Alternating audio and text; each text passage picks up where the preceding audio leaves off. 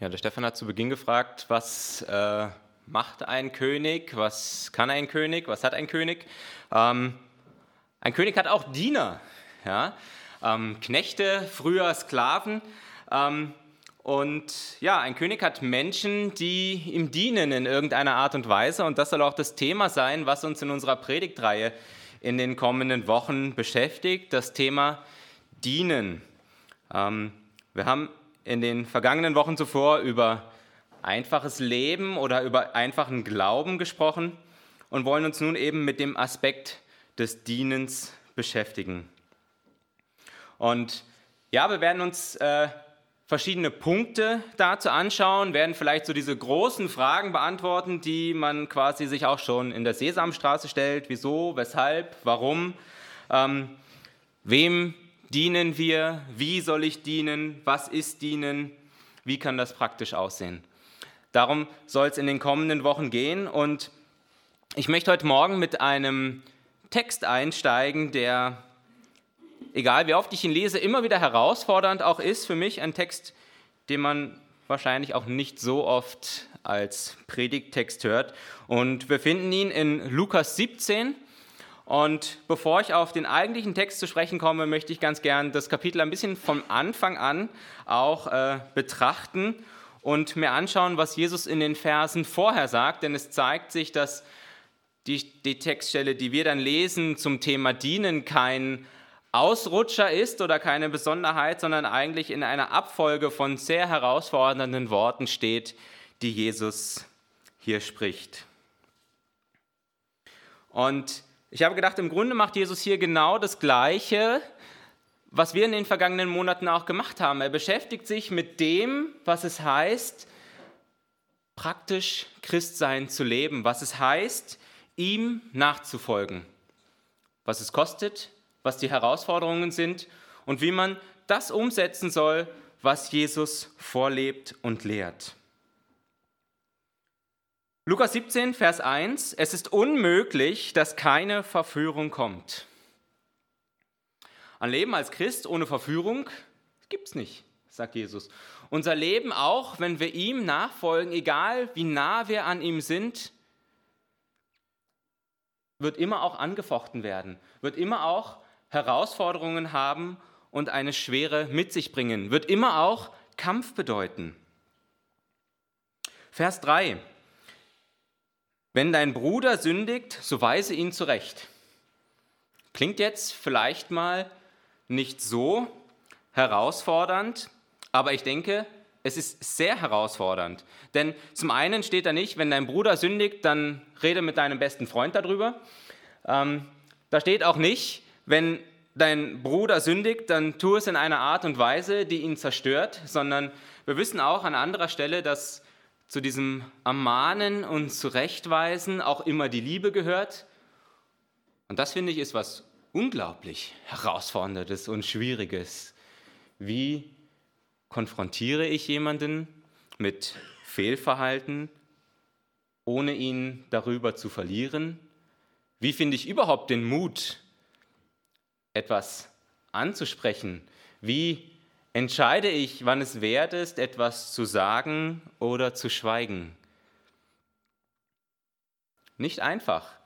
Und wir haben es gemerkt, dass ja, vielleicht auch das, was wir so natürlich im Umgang mit, ähm, mit Streitigkeiten, mit Sünde, wie wir mit dem umgehen, dass das, finde ich, dem genau entgegensteht. Denn es ist viel einfacher, sich von Menschen abzukehren, ähm, mit denen wir nicht übereinstimmen. Es ist viel einfacher, auch Menschen den Rücken zu kehren, ähm, wo wir Fehlverhalten feststellen und uns anderen Dingen zuzuwenden, als sie direkt darauf anzusprechen. Die Verse 3 und 4. Und wenn er umkehrt, vergib ihn und wenn er siebenmal am Tag an dir sündigen würde und siebenmal wieder zu dir zurückkäme und spräche, es reut mich, so sollst du ihm vergeben. Gibt es das überhaupt, dass jemand aufrecht umkehren kann, siebenmal am Tag und dann wieder sündigt? dass er siebenmal sündigt und dass er das dann ernst meint, wenn er wieder zurückkommt. Wir würden doch dem Menschen überhaupt diese Ernsthaftigkeit schon mal absprechen. Wenn du zu mir kommst und mir das erste Mal gegen Schienbein trittst und sagst, Entschuldigung, tut mir leid, ich habe was falsch gemacht, ja, da würde ich dir vielleicht noch vergeben. Beim zweiten Mal schon ein bisschen komisch, aber wenn du mir dann siebenmal hintereinander einer gibst, ja, pff. also wie ernsthaft kann das sein, dass du da umkehrst? Und Jesus gebraucht das ja hier auch als Bild dafür. Ihm geht es ja nicht um diese sieben als Zahl, sondern es geht eigentlich darum, dass wir aufgefordert sind, immer wieder zu vergeben. Egal wie oft jemand schuldig wird, an mir selber oder auch Menschen, die uns lieb und teuer sind. Sehr herausfordernd. Und auch in diesem Zusammenspiel mit dem, was wir vorher gelesen haben. Eben nicht nur zurechtzuweisen, sondern auch zu vergeben. Jemand anderen auf seine Fehler hinzuweisen, ähm, das ist das eine. Das tun wir auch gerne vielleicht im Zorn und in unserer eigenen Selbstgerechtigkeit.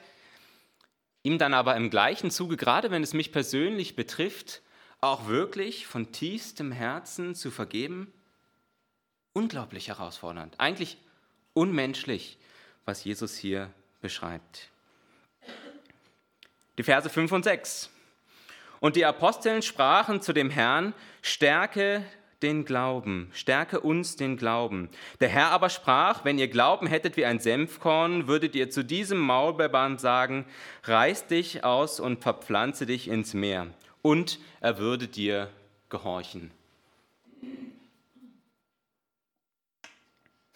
Ich habe das Gefühl, Jesus ist gerade nicht so auf dem Harmonietrip, äh, als er da mit ihnen redet und ihnen diese verschiedenen Dinge da offenbart. Ähm, stellt euch das mal vor. Ihr kommt zu mir vollkommen fertig, braucht Hilfe, steckt vielleicht gerade in einer schwierigen Situation und sagt, hey, Timotheus, kannst du für mich beten, dass mein Glaube gestärkt wird? Und ich sage, ja, ist ein bisschen schwierig. Du hast ja noch nicht mal Glauben groß wie ein Senfkorn. Was soll ich denn da beten für dich? Hm. Ich bin jetzt kein super Seelsorger, aber wahrscheinlich haben wir nicht so viele Sitzungen. Ja? Zumindest bei den meisten Leuten ähm, kommt das wahrscheinlich nicht so gut an. Vielleicht ganz kurz zu, diesem, zu dieser Aussage hier von Jesus, wo man sich ja fragen kann, warum sagt Jesus das? Warum reagiert er so auch auf die, auf die Bitte ähm, seiner Jünger? Vielleicht sind wir uns oft gar nicht bewusst, was Jesus uns in der Vergangenheit schon alles geschenkt hat und was wir eigentlich schon von ihm haben. Und anstatt das wertzuschätzen und das einzusetzen, was er uns alles schon gegeben hat, stehen wir da und sagen, es reicht nicht, ich brauche mehr. Jesus, gib mir mehr, anstatt das zu gebrauchen, was er uns schon gegeben hat. Dünger sind diese lange Zeit mit Jesus unterwegs und er hat so viel in sie hineingelegt, so viel in sie investiert. Ähm, und dann kommen sie an einen Punkt und sagen, Jesus, gib mir mehr.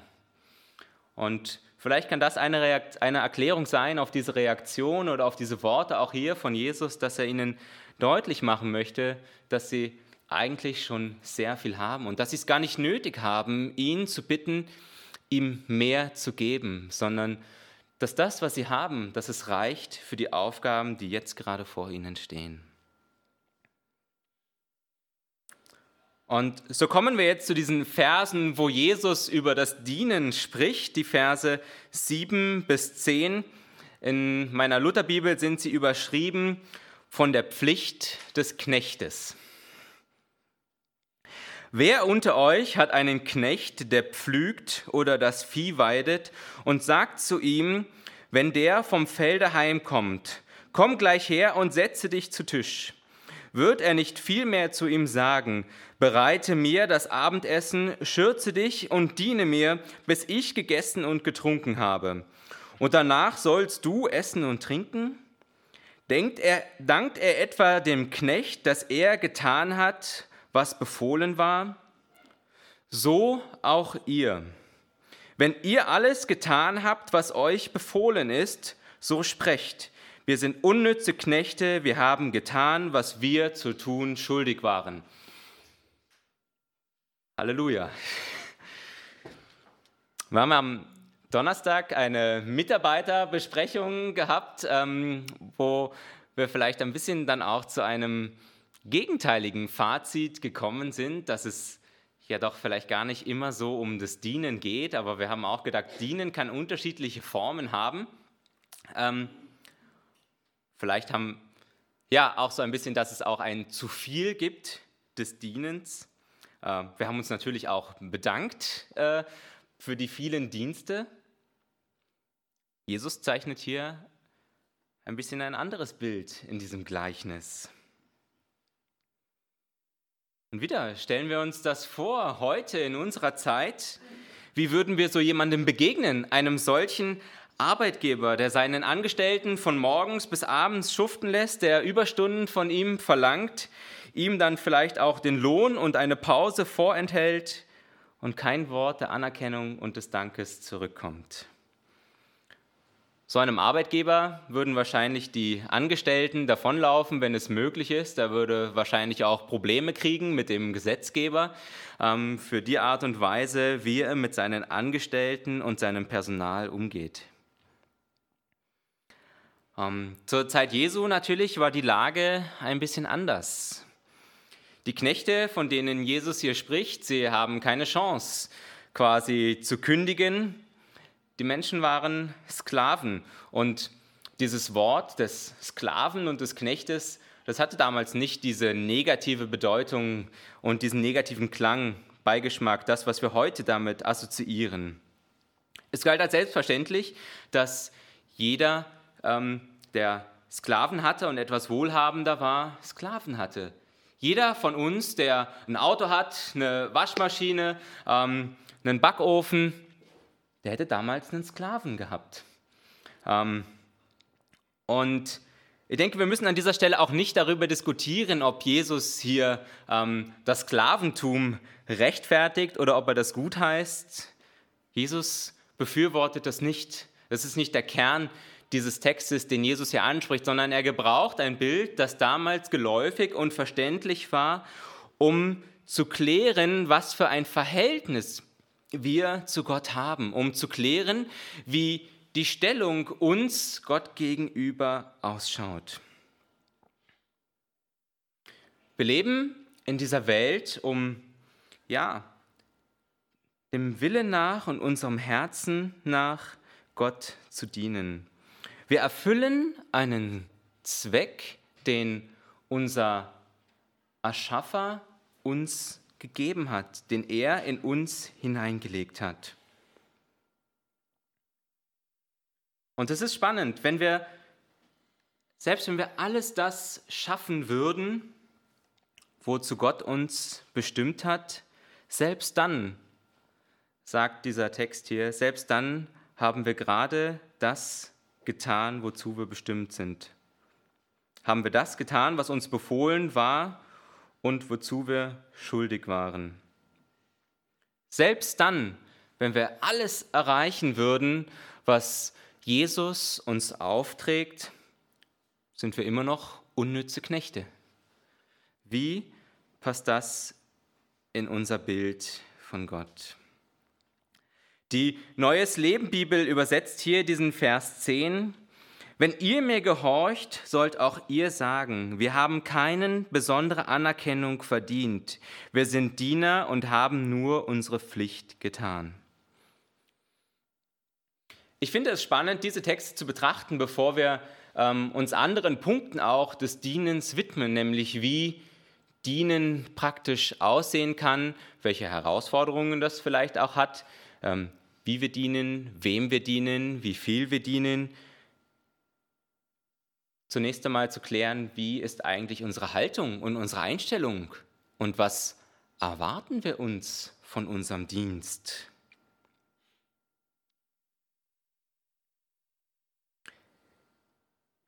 Denken wir, dass es, ja, haben wir diese Haltung, so wie es hier beschrieben ist, dass es im Grunde einfach unser Auftrag, unsere Pflicht, unsere Bestimmung ist und wir dienen, weil es unserem Wesen entspricht und wir im Grunde gar nicht anders können? Oder geht es uns schon darum, Gott und den Menschen zu gefallen mit dem, was wir tun? tun sehnen wir uns genau nach dem, nach Lob und Anerkennung für das, was wir tun?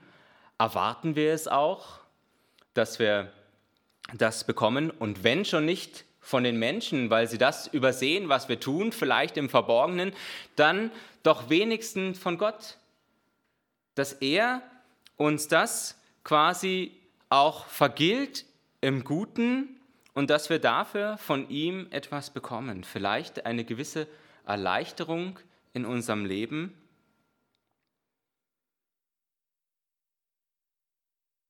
Gerade wenn wir, denke ich, objektiv oder subjektiv viel leisten, wünschen wir uns immer auch auf irgendeine Art und Weise, dass das wertgeschätzt wird. Und da, wo das nicht passiert, da können wir schnell auch daran zerbrechen, dass die viele Mühe, die viele Arbeit, die wir uns machen, auch aus guten Motiven, um anderen zu dienen, um Gott zu dienen, dass das nicht gesehen wird. Martin Luther schreibt in seiner Abhandlung über die Freiheit, wenn du nun aus lauter guten Werken beständig bis auf die Fersen, so wärst du ähm, beständig bis auf die Fersen, so wärst du trotzdem nicht rechtschaffen und gäbest Gott darum keine Ehre und erfüllst also das allererste Gebot nicht. Luther geht es hier darum, dass wir nicht aufgrund unserer Werke, aufgrund unserer Leistung, egal wie gut, wie stark sie doch auch sein mögen, ja, ein, ein Anrecht auf Errettung haben. Und ja, wir würden ihm wahrscheinlich auch in dem zustimmen und doch, glaube ich, bleiben da immer wieder in unserem Inneren auch diese Gedanken, dass sich an irgendeiner Stelle das, was wir tun, doch auch auszahlen muss und lohnen muss. Ich finde es interessant, Siegfried, du hast vor einigen Wochen äh, gesagt, dass Jesus nie um etwas bittet, außer um den Esel, der ihm gebracht wird. Ähm, und ja, vielleicht könnt ihr mich korrigieren, aber ich habe auch nicht gefunden, dass Jesus sich für etwas bedankt. Das entspricht vielleicht auch nicht dem Wesen eines Königs, in vielen Fällen sich zu bedanken. Ähm, Ja, Jesus ist der, der uns Aufträge gibt, der uns Anweisungen gibt, der uns Ziel und Richtung für unser Leben gibt.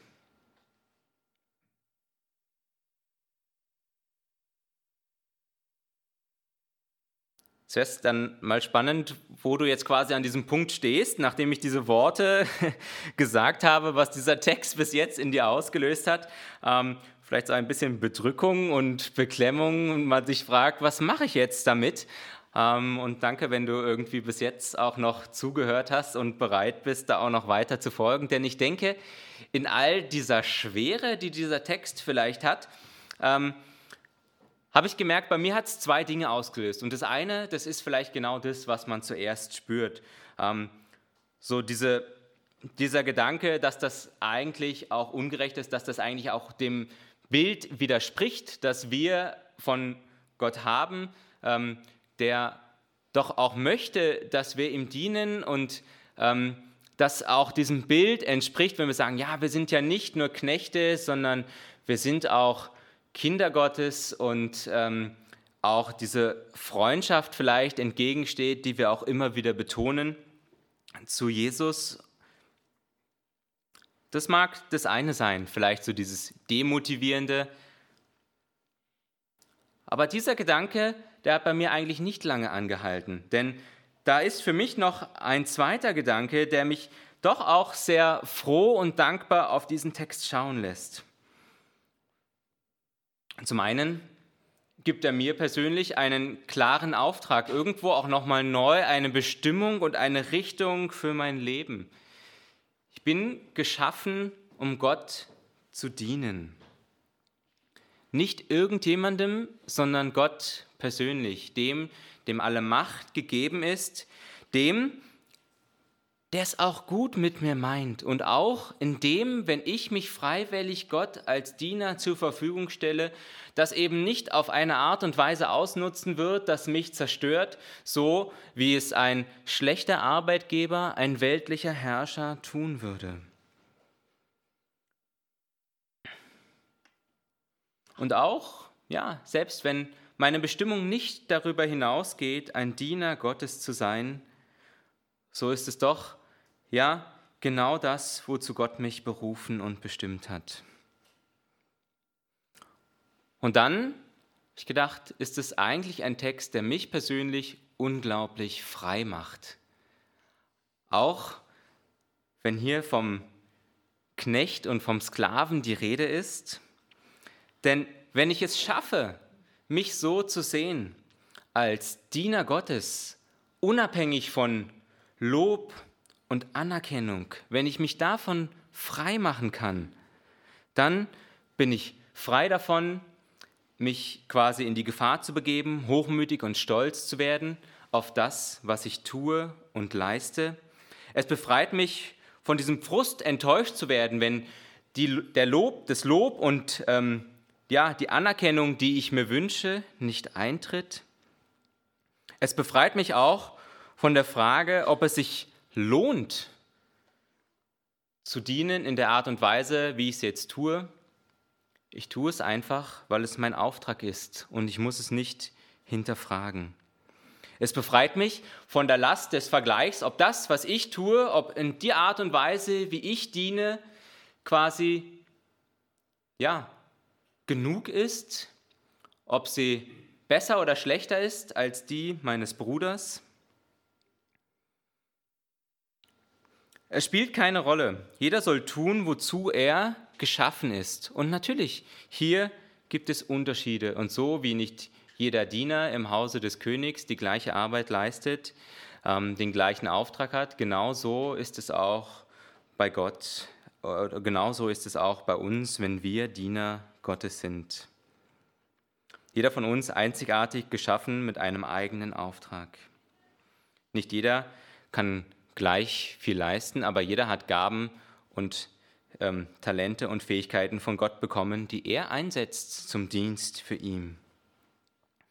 Wenn wir in den kommenden Wochen darüber reden, was es heißt, Gott praktisch zu dienen, dem Menschen zu dienen,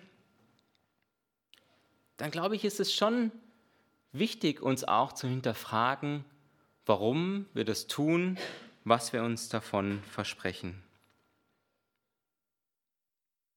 von der Pflicht des Knechtes. Ähm, das war die Überschrift. Und ja, vielleicht äh, kannst du das ein bisschen nachvollziehen, was ich auch als Positives aus diesem Text herausgezogen habe. Ähm, wenn dem nicht so ist, dann ja, können wir gerne auch darüber ins Gespräch kommen mit, mit mir oder auch untereinander. Tauscht euch darüber aus, was das in euch auslöst, wenn ihr diese Seite des Dienens, diesen Aspekt des Dienens hier so ähm, von Jesus präsentiert bekommt. Ich habe ja nur das gelesen, was Jesus selber gesagt hat und ein paar Gedanken mir dazu gedacht. Für mich ist es so, dass diese Worte, die zunächst sehr hart und frustrierend geklungen haben, mich doch auch ja, fröhlich macht und, und ermutigen im Dienst. Ähm, ich möchte auch noch einmal äh, Luther zitieren aus der gleichen Schrift. Er sagt, ein Christenmensch ist ein freier Herr über alle Dinge und niemandem untertan. Und dann ist interessant der nächste Satz. Ein Christenmensch ist ein dienbarer Knecht aller Dinge und jedermann untertan. Es ist diese Spannung. Und schlussendlich begeben wir uns ja nicht gezwungenermaßen in diese Knechtschaft, in diese Abhängigkeit, sagen wir nicht gezwungenermaßen, wir möchten Diener Gottes sein, sondern es ist eine freie Entscheidung, die wir einmal treffen werden oder schon getroffen haben. Gott zwingt uns nicht auf, dass wir ihm dienen, genauso wie er sich selber niemandem aufzwingt. Es ist unsere freie Entscheidung, unser freier Wille, an den ja, Gott sich immer wieder richtet, ihm nachzufolgen, ihm zu dienen. Und Ich möchte schließen mit einem Wort von Paulus, Römerbrief, Kapitel 6, Vers 22. Nun aber, der ihr von der Sünde frei und Gottes Knechte geworden seid, habt ihr darin eure Frucht, dass ihr Heilige werdet. Das Ende aber ist das ewige Leben. Amen.